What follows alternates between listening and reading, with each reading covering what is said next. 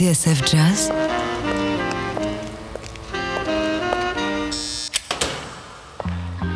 Dans les coulisses de la grande histoire du jazz.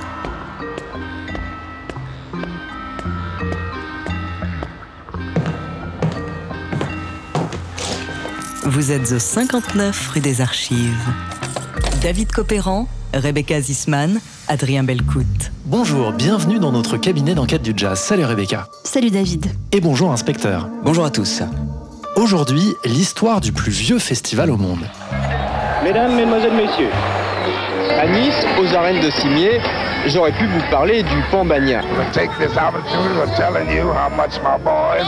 Eh bien non, je vais vous parler d'une brochette de jazzmen qui continue de swinger comme des bêtes. First, let me tell you what a absolute is to be here.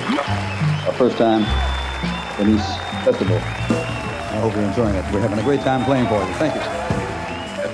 C'est à Nice, le long de la promenade des Anglais, que s'ouvre en février 1948 et pour la première fois un festival international de jazz. Au programme, une semaine de concerts et la venue du roi du jazz en personne, Louis Armstrong. This festival should become an institution. Le début d'une saga haletante qui va faire de Nice la capitale du jazz azuréen, connue pour sa grande parade et ses concerts mythiques aux arènes de Cimier, jusqu'à la version actuelle du Nice Jazz Festival, résolument ouverte sur le son de l'époque. On enregistre une émission spéciale sur l'histoire du jazz. À quelques semaines de la nouvelle édition, du 12 au 17 juillet, le bureau du 59 rue des Archives s'est plongé dans les archives du NJF. On y croisera Django Reinhardt et Stéphane Grappelli, Miles Davis et les Roots, Oscar Peterson, Dizzy Gillespie, sans oublier ces éternelles histoires de raisins aigres et de figues moisies. Cette semaine, enquête sous le soleil, direction la Côte d'Azur. Étagère numéro 5, boîte 13, dossier NJF 1948, histoire du Nice Jazz Festival. Le premier festival international du jazz, organisé par la ville de Nice, est ouvert. Bienvenue au 59 rue des Archives sur TSF Jazz. David Copéran, Rebecca Zisman, Adrien Belcout.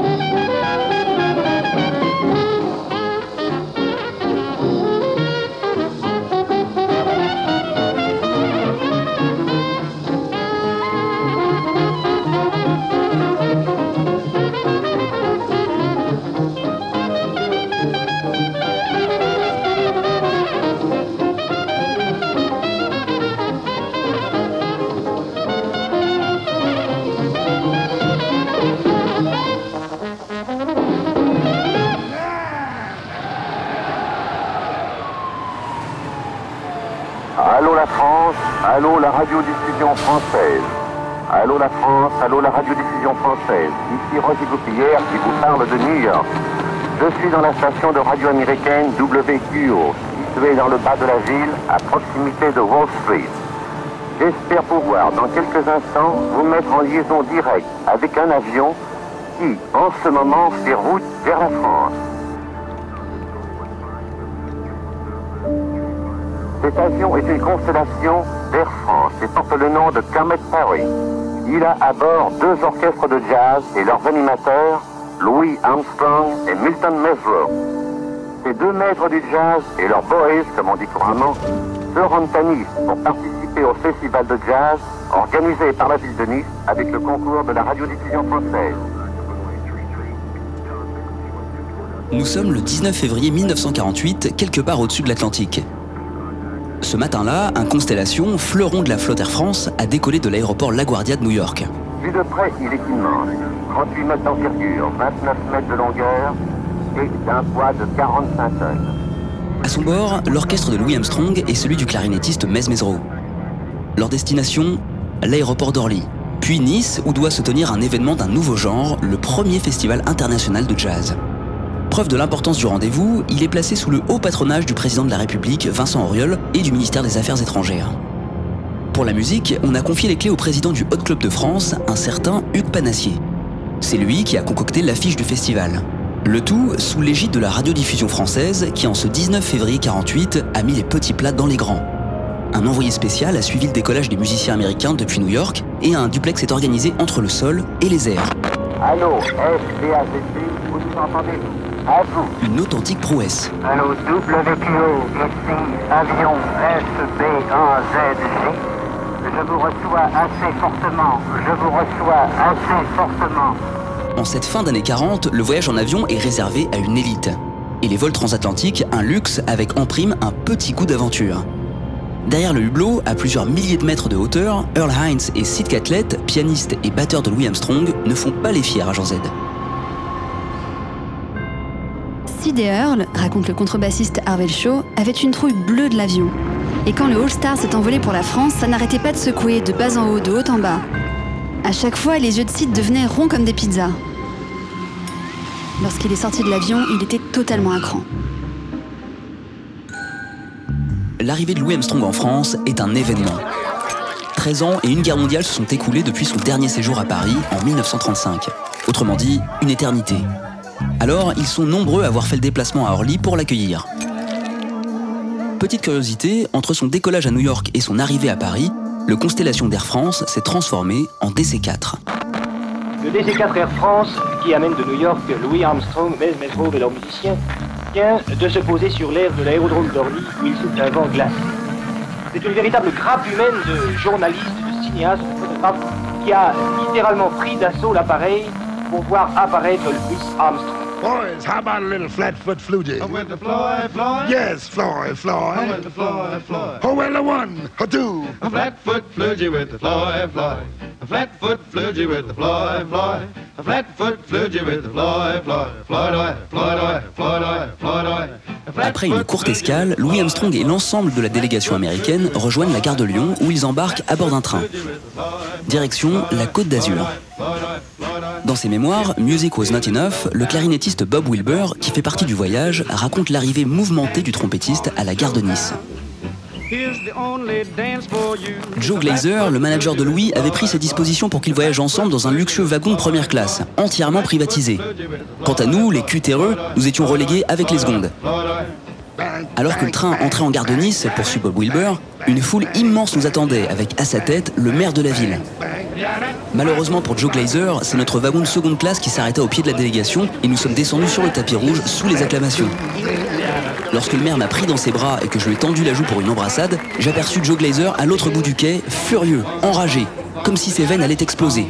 Il criait Attendez-nous, attendez-nous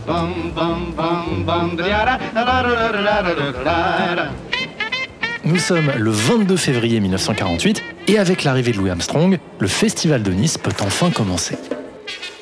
Pour la première fois dans les annales du jazz, peut-on lire dans Le Monde, un festival international va permettre à trois orchestres américains et quatre européens de se donner l'assaut pendant huit jours à heure dite devant un parterre d'auditeurs éclairés.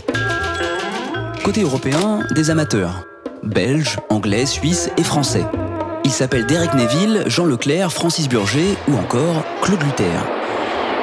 Du saxo ténor américain Lucky Thompson, qui jouera avec l'orchestre Jean Leclerc. Claude Luther, qui représente la France. Francis Burger, la suite. Et côté américain, Rex Stewart, Mez Mesro et bien sûr Louis Armstrong, le seul, l'unique roi du jazz comme il est écrit dans le programme. Et enfin, le roi du jazz, Louis Armstrong. Une affiche, on le verra plus tard, qui va faire débat. En attendant, l'heure est au dernier préparatif. Les soirées auront lieu entre l'Opéra de Nice, le casino et le grand hall de l'hôtel Negresco. mais au fait inspecteur, pourquoi Nice? Eh bien, pour le savoir, il faut remettre ce premier festival international du jazz dans son contexte. Agent Z? En 1948, Nice et ses voisines, Cannes, Antibes et Menton, commencent tout juste à sortir la tête de l'eau. La guerre, mais aussi la crise économique mondiale qui l'a précédée, ont profondément marqué le paysage. C'est ce que nous apprennent les travaux du Centre d'études et d'histoire du tourisme de la Côte d'Azur et de la Méditerranée. Pendant la guerre, les grands hôtels et les palaces ont payé un lourd tribut. À Nice, certains ont été réquisitionnés par les Allemands, d'autres pillés ou tout simplement démolis. Enfin, à la Libération, des établissements comme le Negresco ont servi de dortoir de luxe pour les armées françaises et américaines. Déjà malmené dans les années 30, le secteur touristique est alors aux abois. Alors le général de Gaulle en personne va intervenir pour relancer la machine. C'est lui qui œuvre pour l'agrandissement de l'aéroport de Nice. Dans le même temps, le maire Jacques Cotta ranime le carnaval, rouvre le casino municipal et le palais de la Méditerranée sur la promenade des Anglais. En 1947, le nombre de visiteurs à Nice revient à ce qu'il était avant-guerre. Mais le tourisme mondain, hivernal, celui qui fréquente les hôtels de luxe, cède du terrain face à celui plus populaire des estivants. Bref, beaucoup de choses restent à faire. Et pour le comité des fêtes, tout est bon pour que Nice redevienne un phare de la Méditerranée. Si Cannes a sa croisette et ses stars de cinéma, Nice, elle, aura maintenant son festival de jazz. Mesdames, Mesdemoiselles, Messieurs, au début de ce festival, nous tenons à remercier tout particulièrement le comité des fêtes, des arts et des sports de la ville de Nice et Monsieur Castel de cette très belle initiative.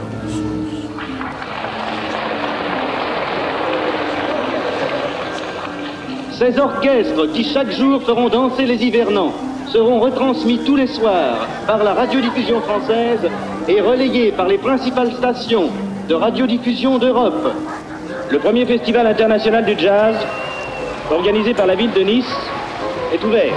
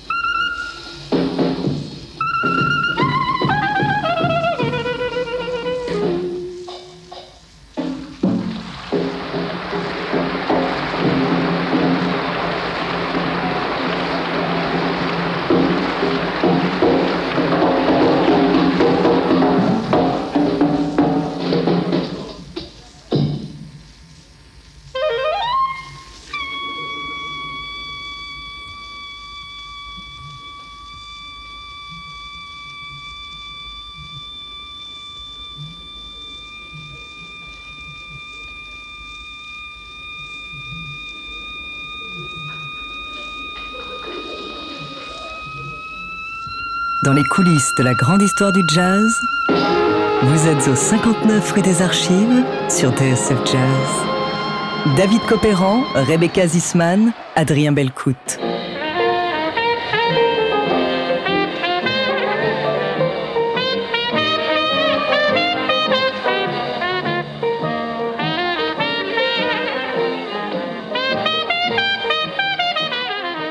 Dans 59 rue des Archives, on vous emmène dans les coulisses du Nice Jazz Festival. En 1948 se tient donc la toute première édition. Un événement inédit et qui en dit long, on va le voir, sur la vie du jazz à l'époque et les débats qui l'agitent. Les raisins aigres et les figues moisies ne sont pas loin, incarnés par nos deux duettistes préférés, Hugues Panassier et Boris Vian. En attendant, si le jazz a été créé aux États-Unis, c'est bien le long de la promenade des Anglais que pendant une semaine, il sera célébré et présenté au public pour la première fois. Et ça, inspecteur Bell, écoute, ça valait bien un petit retour en arrière.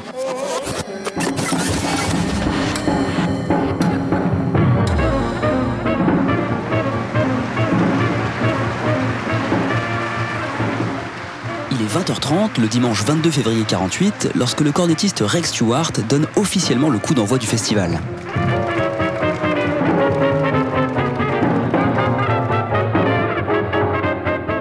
Ce soir-là, les sept groupes programmés par Hugues Penassier vont défiler sur la scène de l'Opéra de Nice.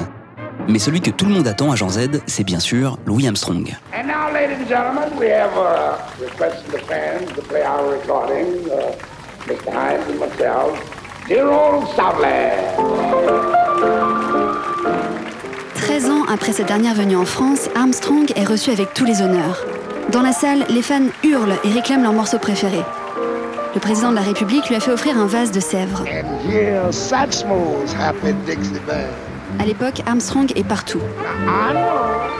Il a joué dans le film New Orleans, a triomphé au Carnegie Hall de New York et vient de monter son premier All Stars, un groupe qui lui permet de revenir à ses racines néo-orléanaises. Au casting, Jack Teagarden au trombone, Barney Bigard à la clarinette, Harvell Shaw à la contrebasse et Sidney Catlett à la batterie, sans oublier un vieux complice du Hot Five des années 20, le pianiste Earl Fatherhines. C'est donc avec ce groupe qu'Armstrong entre sur scène à l'opéra. Derrière le rideau, raconte Bob Wilber, Louis lança les premières mesures majestueuses de Sleepy Time Down South. Lorsque le rideau s'ouvrit, une vague d'émotions emplit la salle. Les gens pleuraient sans aucune retenue, submergés par l'ambiance du moment.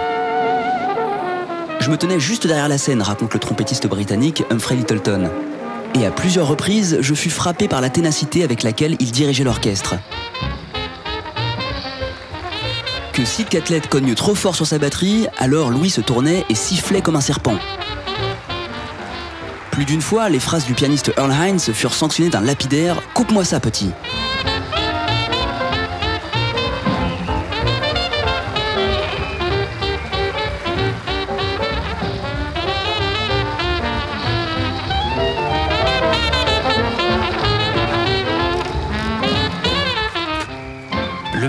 Presse, eux, sont convaincus. Armstrong, écrit Max Jones dans la revue Melody Maker, est fidèle au phénomène qu'il a toujours été.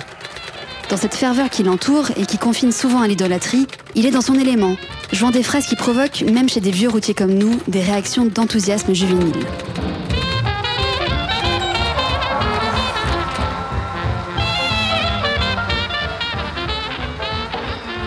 Le lendemain, en une du journal Combat, on peut lire À Nice, capitale du jazz, les premières journées du festival se déroulent dans l'enthousiasme. Nice, capitale du jazz, vous dites? Oui, car grâce à la radio, les concerts sont retransmis partout en Europe. Par la British Broadcasting Corporation, par Radio Monte-Carlo, par la radiodiffusion belge, Radio Genève, Radio Lausanne, Radio Monteceneri, la radio hongroise, la radio tchécoslovaque, la radio suédoise, finlandaise et enfin par la Ravag et le Rotweiss à Vienne.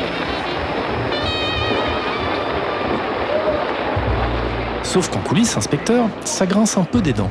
Et cela pour plusieurs raisons. À commencer par les choix artistiques du programmateur Hugues Panassier. Un homme bien connu de nos services. Président du Hot Club de France, Panassier se présente comme LE héros du jazz traditionnel. Or, dans l'immédiate après-guerre, le jazz a fait sa révolution. L'avenir, c'est le bebop incarné par Charlie Parker et Dizzy Gillespie. Un virage que Panassier a totalement raté. Pour lui, le bebop, ce n'est pas de la musique.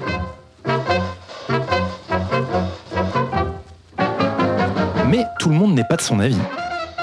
Comme Charles Delaunay et Boris Vian. Entre eux et Panassier, le torchon brûle. La bataille des raisins aigres contre les figues moisies Exact.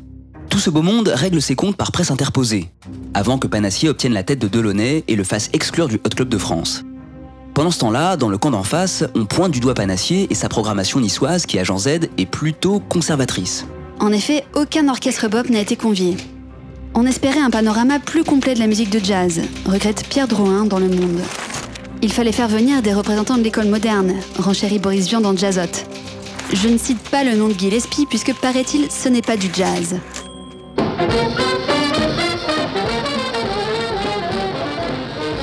Gillespie, qui au même moment David, s'apprête à donner un concert mémorable à Paris, salle Playel. Un concert organisé par Charles Delaunay et qui sera décisif dans l'avènement du pop en France.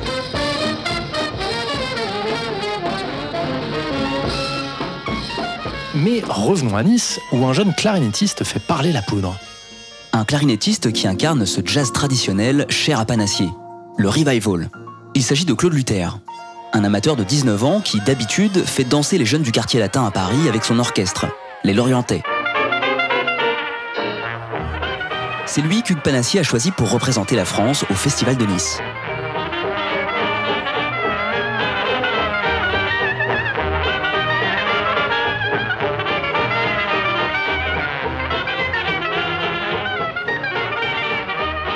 Voyage. Dans sa biographie signée Fabrice Zamarki aux éditions Favre, on apprend que la venue de Claude Luther à Nice ne plaît pas à tout le monde. À commencer par les musiciens professionnels qui voient en ces jeunes amateurs une concurrence déloyale. Ce qui n'empêche pas Luther de rencontrer Louis Armstrong lors d'une répétition et de sympathiser avec lui. Les concerts des Lorientais à Nice seront un franc succès. Seul bémol, s'ils ne sont pas payés pour leurs prestations, leurs frais d'hébergement et de nourriture devaient être pris en charge par le festival. Enfin, c'est ce qui était prévu, car lorsqu'il quitte l'hôtel Westminster au bout d'une semaine, on présente à Claude Luther une note de 34 000 anciens francs. Enfin, pour finir sur cette première édition du Festival de Nice, il faut revenir sur un gigantesque incident diplomatique. On appelle ça un fail. Hugues Panassier, qui a concentré tous ses efforts sur la venue d'Armstrong, n'a pas jugé bon d'inviter les deux plus grandes stars du jazz français, Django Reinhardt et Stéphane Grappelli. Mais le public ne l'entend pas de cette oreille. Dans l'intégrale Django Reinhardt chez Frémo et Associés, Daniel Nevers raconte comment les spectateurs niçois vont mener la fronde, rejoints par Louis Armstrong en personne, qui s'étonne de l'absence du divin Manouche. Les autres musiciens français, boudés par Panassier, eux aussi, ruent dans les brancards. Oublier Django et Stéphane, un comble. Averti, l'un des organisateurs dépêche en catastrophe le quintet depuis Paris. Ainsi, le festival bat son plein depuis 5 jours lorsque Django et Stéphane débarquent sur la côte d'Azur. Ils joueront pour le week-end de clôture à l'opéra et dans les salons de l'hôtel Negresco. À présent de continuer ce voyage en musique autour d'un salon avec Django Reinhardt, entouré du quintet du Hot Club de France, Stéphane Grappelli au violon, Joseph Reinhardt et Charles Ferret aux guitares d'accompagnement et Emmanuel Soudieu à la basse. Voici Django Reinhardt et le quintet du Hot Club de France.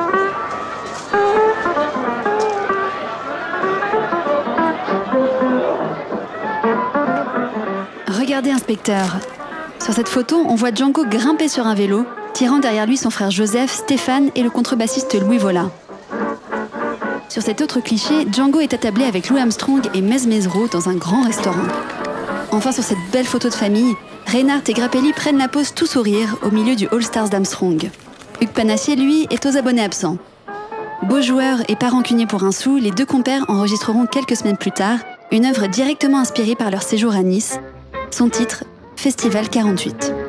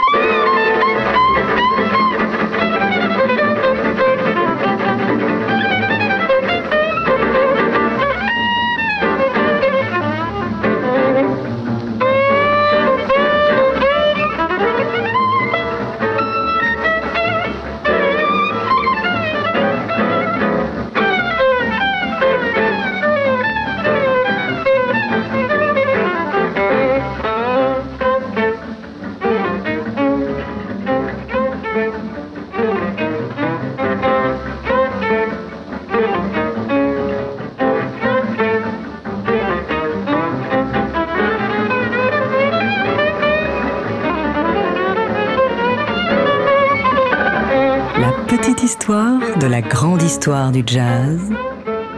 Vous êtes au 59 rue des Archives sur TSF Jazz. David Copéran, Rebecca Zisman, Adrien Belcout.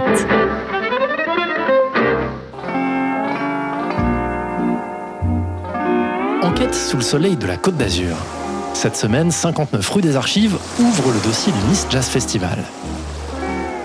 Le soleil se lève sur la promenade des Anglais lorsque les derniers fêtards quittent l'hôtel Negresco en ce matin du dimanche 29 février 1948. La veille a eu lieu la Nuit de Nice, soirée de clôture du tout premier festival international de jazz de l'histoire. Or, inspecteur Bellécoute, malgré le succès de cette édition inaugurale, il va falloir attendre longtemps avant que le jazz ne reprenne ses quartiers le long de la baie des Anges.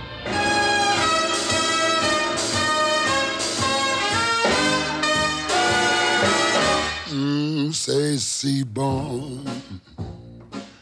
Lovers say that in France. Interrogé par la radio lors du gala de clôture, un gala auquel ont participé Yves Montand et Suzy Delair, qui a présenté C'est bon, sa dernière chanson, Louis Armstrong souhaite longue vie au Festival de Nice.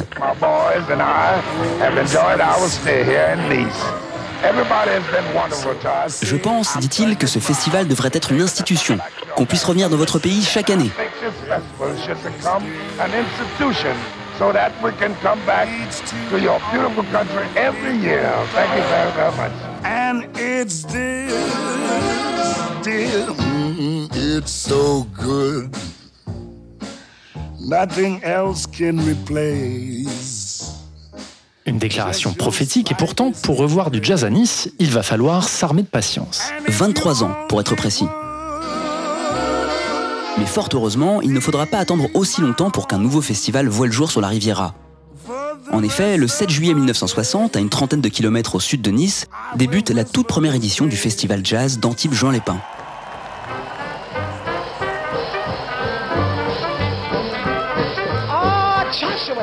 Par Jacques Souplet, cofondateur de Jazz Magazine et personnalité incontournable de l'industrie musicale de l'époque, le festival va devenir en quelques années une véritable institution où se produiront les plus grands noms du jazz. La première édition commence en grande pompe.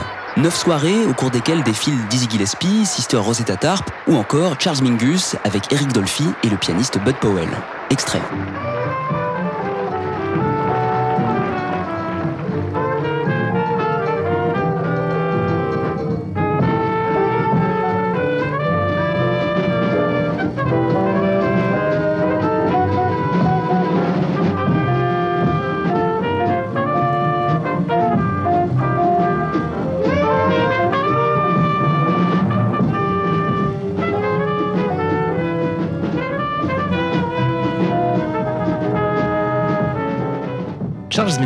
En juillet 60 pour la première édition du festival jazz d'Antibes-Juan-les-Pins.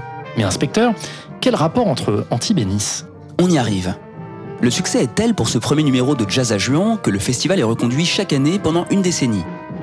Mais en 1970, la manifestation est suspendue. Alors plutôt que de prendre leur mal en patience, les organisateurs choisissent de s'exiler provisoirement à Nice. Pour le plus grand plaisir des habitants qui découvrent un an plus tard, placardés sur les murs de leur ville, des affiches annonçant le Festival international de jazz Nice 71 du 18 au 23 juillet. Les concerts sont prévus dans le jardin Albert Ier, bordé par la promenade des Anglais, et dans le théâtre de verdure, situé au cœur du jardin. Ce théâtre d'inspiration grecque, construit en 1946, est constitué de gradins en amphithéâtre et d'un fond de scène en pierre, le tout entouré par trois statues. Un lieu à l'aura magique où Edith Piaf, Yves Montand ou Charles Aznavour se sont produits. Mais si en ce mois de juillet 71, aucun as de la chanson française n'est annoncé à l'affiche, le casting des musiciens de jazz programmés à Jean Z laisse rêveur.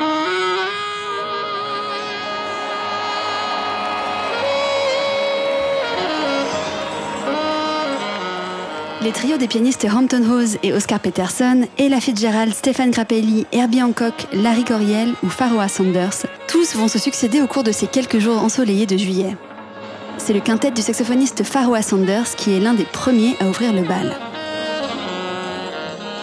Pharoah Sanders est un musicien dont la musique est à la fois intense et élégante, puissante et raffinée, empreinte d'un lyrisme d'une profondeur tout à fait étonnante.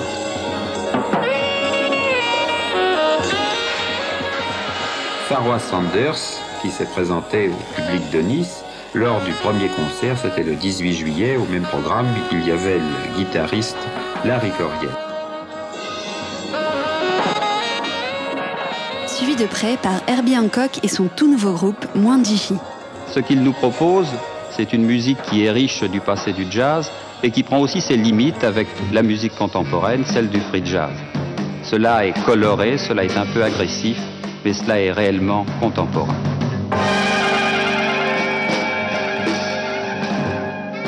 Le Festival international de jazz est un franc succès. Alors un an plus tard, on prend les mêmes ou presque et on recommence. De retour à l'affiche pour cette édition de 1972, Ella Fitzgerald retrouve avec joie la côte méditerranéenne et le public niçois.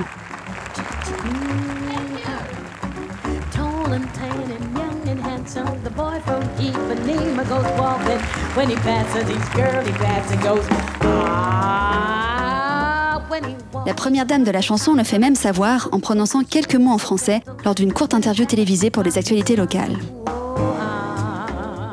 Can you say something for Vous us pouvez nous dire quelques mots en français? Oh,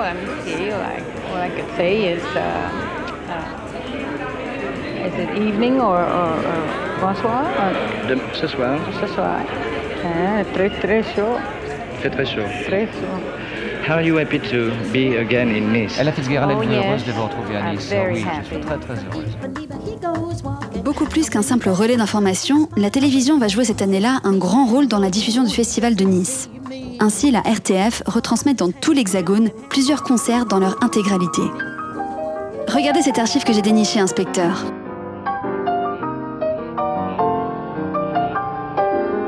C'est la captation télévisée du concert d'Oscar Peterson du 20 juillet 1972.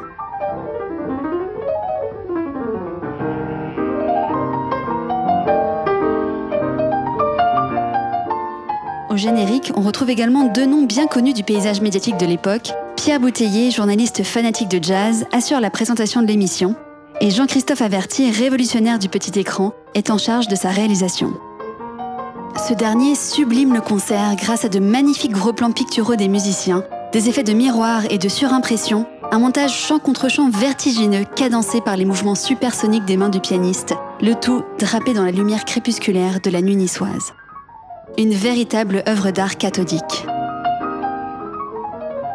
Sur cette autre archive télévisée, là encore réalisée par Jean-Christophe Averti, on peut voir le groupe du contrebassiste Charles Mingus rejoint sur scène par le facétieux Dizzy Gillespie pour le plus grand plaisir du public. Uh.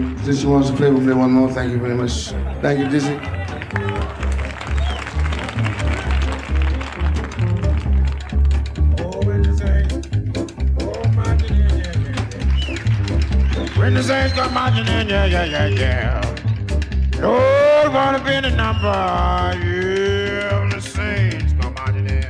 Cette nouvelle édition niçoise du Festival international de jazz est définitivement une réussite. Les spectateurs sont comblés, les artistes émerveillés par la douceur de la ville, et les vieilles querelles entre chapelles musicales, les fameux raisins aigres et figues ne sont qu'un lointain souvenir. Alors un an plus tard, en 1973, lorsque Jazz à Juan est finalement relancé par le producteur Norbert Gamson, il semble impensable de laisser Nice sans son propre festival. C'est la naissance en 1974 de la grande parade du jazz qui durera près de 20 ans et sera synonyme d'un âge d'or pour le jazz à Nice. Cette grande parade qui va voir le jour en quelques mois seulement est le fruit de l'imagination et du travail acharné de deux personnalités hautes en couleurs.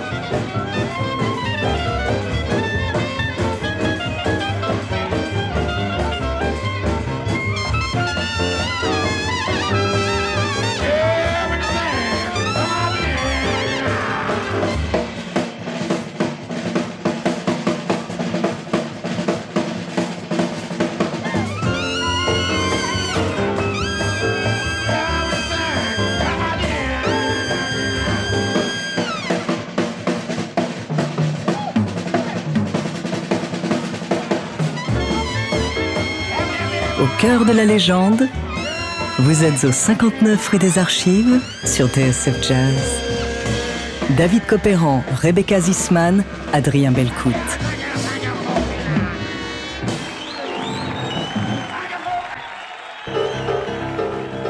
Petites et grandes histoires du jazz en Méditerranée. Cette semaine, 59 rue des Archives vous raconte l'épopée du Nice Jazz Festival, le plus vieux festival de jazz au monde. Après avoir accueilli en 71 et 72 le Festival international de jazz, Nice se retrouve orpheline après que le festival Jazz à Jouan a repris ses quartiers à Antibes. Or, un drôle de tandem va se charger de ramener le jazz sur la promenade des Anglais, inspecteur Belle Écoute. Créer des festivals de toutes pièces, on peut dire que le producteur et impresario américain George Wynne a ça dans le sang. Né en 1925 à Boston, ce pianiste passionné de jazz crée son propre club et label en 1950 alors qu'il n'a que 25 ans. Quatre ans plus tard, les Lorillard, un couple de riches mondains, lui proposent de monter un événement dans le port de plaisance de Rhode Island où ils sont installés. Il accepte et c'est ainsi que naît le Newport Jazz Festival, premier festival de jazz en plein air, devenu une des institutions musicales les plus respectées des États-Unis. Très vite, Wynne se trouve à la tête de dizaines d'autres événements et fait voyager des musiciens de jazz dans le monde entier, notamment en France. C'est à Paris qu'il rencontre à la fin des années 60 une femme qui va lui être d'une aide cruciale pour l'organisation de ses tournées dans l'Hexagone. Son nom? Simone Ginibre. Née Simone Benetti, elle débute comme chanteuse de jazz à Paris sous le nom de Simone Chevalier et se produit dans les salles parisiennes du Blue Note et Mars Club. C'est là qu'elle rencontre le journaliste Jean-Louis Ginibre, rédacteur en chef de Jazz Magazine, venu la voir chanter. Il se marie peu de temps après et c'est par l'entremise de son mari et de ses interviews pour le magazine qu'elle rencontre George Wynne. Simone Ginibre a alors arrêté de chanter après un problème aux cordes vocales et c'est tout naturellement qu'elle commence à travailler avec Wynne en tant qu'agente de musiciens américains qui l'envoie en tournée en France. Quelques années plus tard, l'idée de créer un festival ensemble fait son chemin dans l'esprit du duo. Il faut dire que George Wynne est un amoureux de la France et de la côte méditerranéenne. Alors, quand en 1973 il décide d'acheter une propriété dans le sud, il en profite pour joindre l'utile à l'agréable et part en compagnie de Simone Ginibre à la rencontre du maire de Nice, Jacques Médecin. Et qu'est-ce qu'il lui propose, inspecteur? Ce qu'ils savent faire de mieux, David, un festival de jazz. Leur idée est de créer une gigantesque fête populaire avec plusieurs scènes réparties dans la ville où se produiront le Gotha des musiciens américains dont George Wynne est l'agent et tourneur. Le tout en intégrant la culture musicale et gastronomique locale, à l'image du festival de la Nouvelle-Orléans qu'il a créé quelques années plus tôt. La mairie de Nice est emballée et en 1974 voit le jour la première grande parade du jazz. Drôle de nom. Si on ne connaît pas vraiment son origine, il faut probablement y lire un hommage au carnaval de Nice et aux parades de la Nouvelle-Orléans où le jazz se joue dans les rues. Jonathan Duclos-Arkilovitch, l'auteur de l'ouvrage Jazz in Riviera, y verra pour sa part la volonté de créer une Louisiane azuréenne où le jazz se conjugue en famille entre l'olivier centenaire et le marchand de soca. Et les oliviers, ce n'est pas ça qui manque dans le quartier où la grande parade va s'installer à Jean Z. Regardez cette carte, inspecteur. Au nord-est du centre-ville, on distingue clairement la colline de Cimier. C'est là, au cœur de son ancienne cité romaine, que Wynne et Ginibre investissent trois lieux pour leur grande parade. Dans les arènes de Cimier, un amphithéâtre romain du IIe siècle, on commence par créer la toute première scène qui sera appelée Arena. Dans l'esprit d'une fête populaire et pour inviter le public à danser, on installe non loin de là un second espace plus petit, juste devant l'entrée du musée Matisse. On le baptisera Danse. Enfin, la plus grande des trois scènes, Garden, est montée en face du musée dans les jardins sous les oliviers centenaires. C'est là que se produiront les groupes les plus importants, notamment les big bands. Les organisateurs du festival, eux, posent leurs valises un peu plus bas sur la promenade des Anglais, dans l'hôtel Beach Regency. Une affaire rondement menée, inspecteur. La première grande parade est inaugurée en juillet 1974 par Lucille, la femme de Louis Armstrong, qui dévoile une statue de son mari en présence de la princesse Grace de Monaco et du maire Jacques Médecin, avant que la musique ne se mette à résonner sur les hauteurs de la ville. À partir de là, la crème de la crème des musiciens va se succéder chaque année sur les scènes du festival. Il faut dire que le système mis en place par George Wynne et Simone Genibre est plutôt bien rodé. L'impresario use de sa colossale influence sur les artistes américains pour leur proposer des tournées européennes dans tous les festivals dont il est le programmateur. Pour les musiciens, qui sont à l'époque payés à la semaine, l'offre est plus qu'alléchante. D'autant que beaucoup d'artistes n'ont pas réellement d'agent, ce qui facilite considérablement la signature de leur contrat. C'est grâce à cette organisation bien huilée que le public applaudit chaque année les performances des plus grands artistes de l'époque, comme Nina Simone, Stan Getz, Abbey Lincoln, Dizzy Gillespie, George Benson ou Michael Tyner. À ce titre, la quatrième édition de la Grande Parade du Jazz, qui se tient en juillet 78, est particulièrement riche en tête d'affiche. Le 9 juillet, le trio de la pianiste Marie Williams fait vibrer les spectateurs en pleine journée.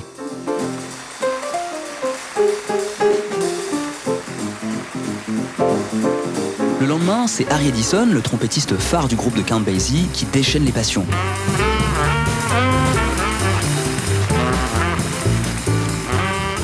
Quelques jours plus tard, le 15 juillet, c'est au tour du saxophoniste Illinois Jacquet de déclencher des marées d'applaudissements.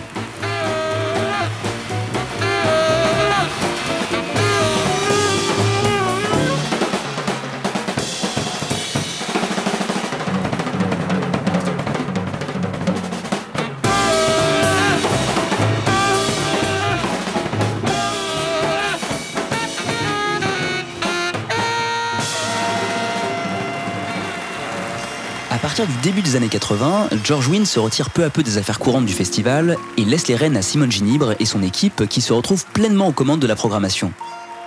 Ils vont alors élargir le spectre musical des artistes qui se produisent à la grande parade et ouvrent l'événement à d'autres styles et grands noms comme Cool and the Gang, B.B. King ou encore le parrain de la soul, James Brown, événement à lui seul de l'édition 88. Tenez par exemple James Brown, Mister Dynamique, 60 ans, et comme le prouve sa tenue de scène, toujours vert.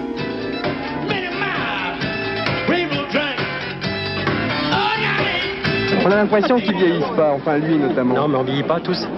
Tous ceux qui ont aimé le jazz, tous ceux qui continuent à aimer le jazz. Apparemment, sur les sex machines, les années glissent légères. Le 16 juillet 1991, c'est un illustre habitué du festival qui vient se produire sur la colline de Cimier. Quelques mois seulement avant sa disparition, Miles Davis, alors dans sa dernière période pop électrique, investit les jardins des arènes avec son groupe de six musiciens et prouve le temps d'un concert d'une heure dix qu'il est et reste définitivement le champion toute catégorie de la scène jazz internationale.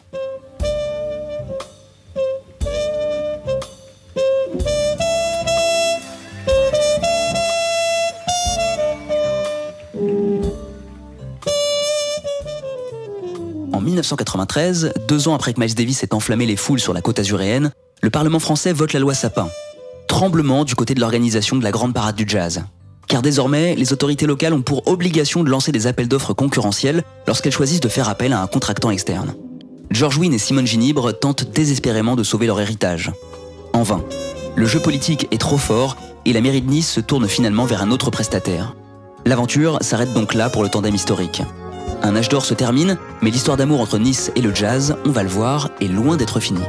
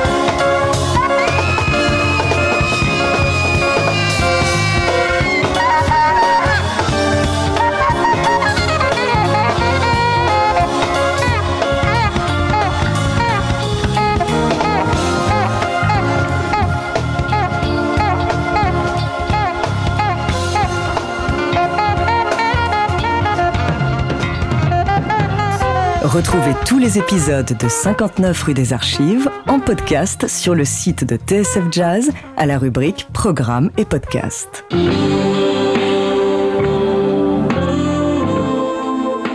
Farniente, Soca et Pissaladière. Dernier acte de ce 59 rue des Archives à l'heure niçoise. On l'a vu, pendant près de 20 ans, la Côte d'Azur a servi de résidence estivale aux jazzmen du monde entier. Dix jours durant, ils se sont retrouvés à la grande parade du jazz, orchestrée par George Wynne et Simone Ginibre. Mais au mi-temps des années 90, le duo va tirer sa révérence et laisser place au Nice Jazz Festival, tel qu'on le connaît aujourd'hui, inspecteur Belle Écoute. Pendant trois ans, de 1994 à 1996, un duo de producteurs de concerts de rock et de variété d'envergure prend les commandes du festival. Luc Gorichon et Pascal Bernardin imposent le slogan À Nice, le fond de l'air est jazz et entament un dialogue entre scène traditionnelle et musique du monde. Les habitués de la fête niçoise comme Fats Domino sont au rendez-vous ainsi qu'un monument du jazz local qui joue là l'un de ses derniers concerts, le saxophoniste Barney Whelan.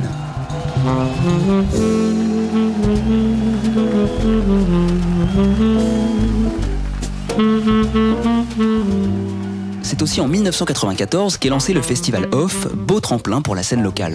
Car parmi les Niçois inspecteurs, en plus de bons musiciens, on trouve aussi des érudits du jazz. En 1997, quelques fins connaisseurs reprennent la production du Nice Jazz Festival. Il s'agit de Lucien Pampaloni, Pierre de Maria, Jean-Pierre Barbero et Jonathan Duclos-Arkilovitch, auxquels on doit la fabuleuse somme Jazz in Riviera qui retrace 70 ans de jazz sur la côte d'Azur. Ils font la part belle aux musiciens du cru, mais le public se déplace surtout pour la tête d'affiche. Une artiste imprévisible qui cause quelques frayeurs aux organisateurs, doutant de sa montée sur scène jusqu'à la dernière minute. Nina Simone Bien vu David. La légende est toujours intacte et sa performance marque les mémoires des spectateurs en liesse. En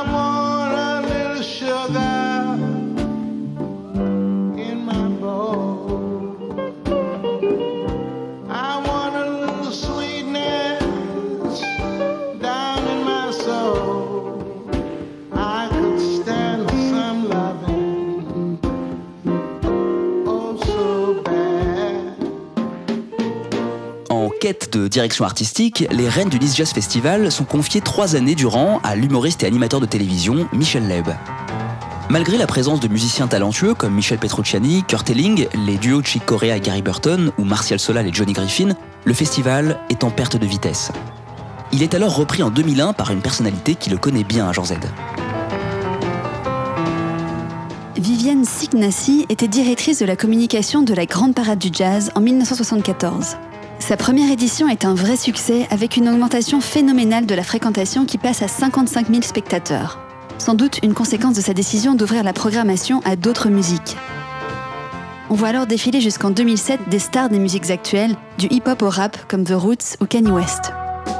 Mais alors, peut-on encore dire que le Festival de Nice est un festival de jazz? Bien sûr.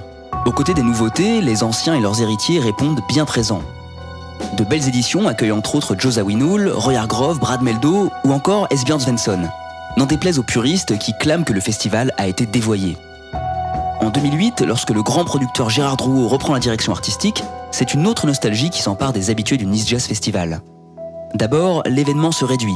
Des fouilles archéologiques rendant indisponibles les arènes pendant deux ans, il ne reste plus que deux scènes pour accueillir les artistes.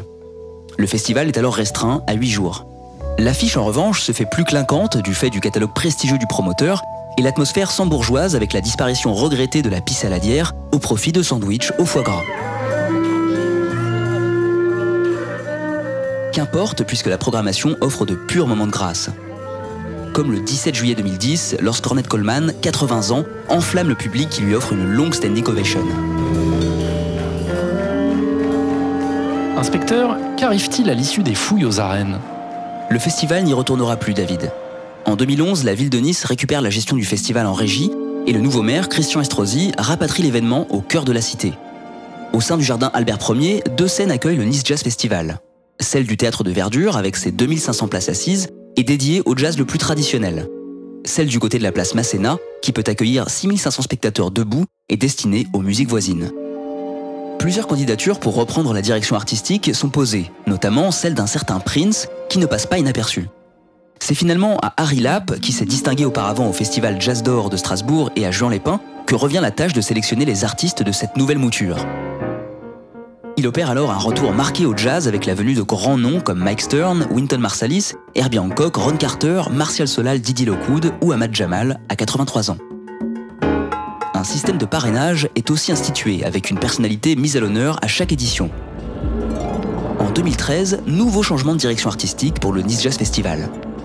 Et quelque chose me dit que l'heureux élu n'est pas un inconnu de cette maison, inspecteur. Puisqu'il s'agit de nul autre que Sébastien Vidal, directeur de l'antenne de TSF Jazz. À ses côtés, une directrice du festival est nommée, Frederica Randrianum Carsanti, qui côtoie le festival depuis des années et connaît la scène azuréenne comme sa poche.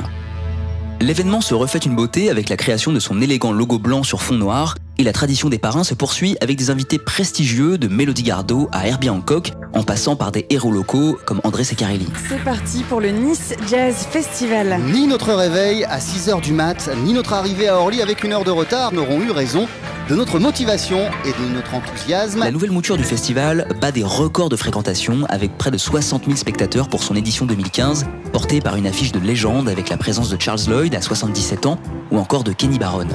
Malheureusement, à Jean Z, les années suivantes, le festival traverse une zone de turbulence.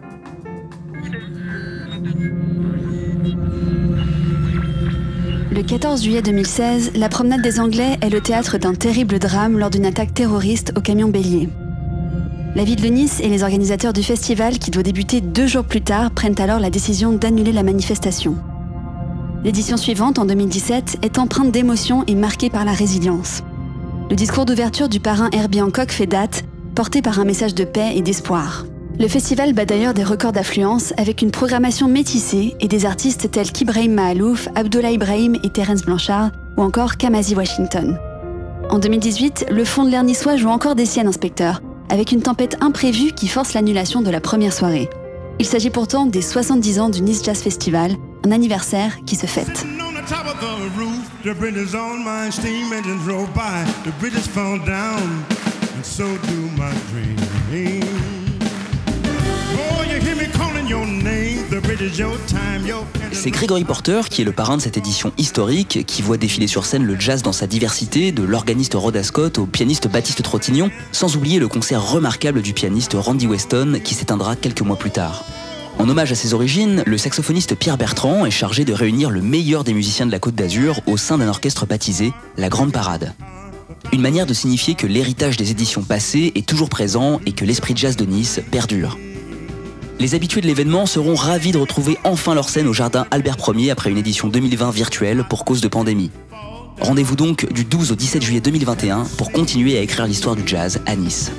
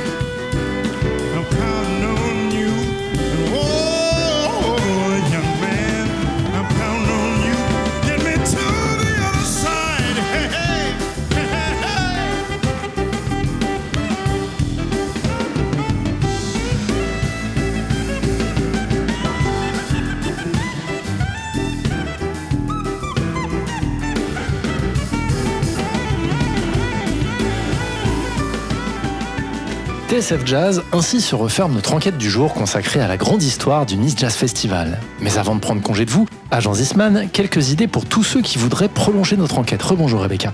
Rebonjour David, inspecteur. Côté livre d'abord.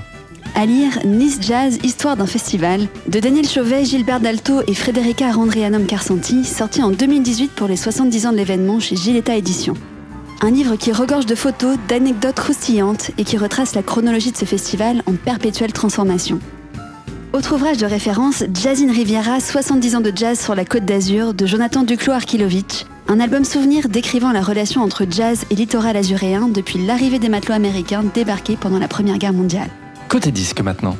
Au cours des 20 années qu'auront duré la grande parade du jazz, de nombreux enregistrements de concerts ont été réalisés par le label Black and Blue.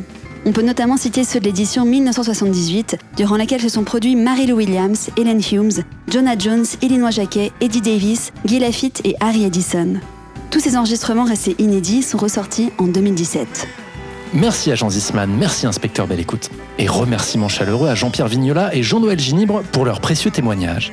59 rue des Archives, une émission réalisée par Eric Holstein avec le précieux concours de Maxime Van Der Beek. Toutes nos enquêtes en podcast sur le www.tsfjazz.com et sur l'iTunes Store d'Apple. N'oubliez pas d'éteindre la lumière en partant et surtout, gardez les oreilles grandes ouvertes. Salut Adrien, salut Rebecca. Salut David. Et à la semaine prochaine.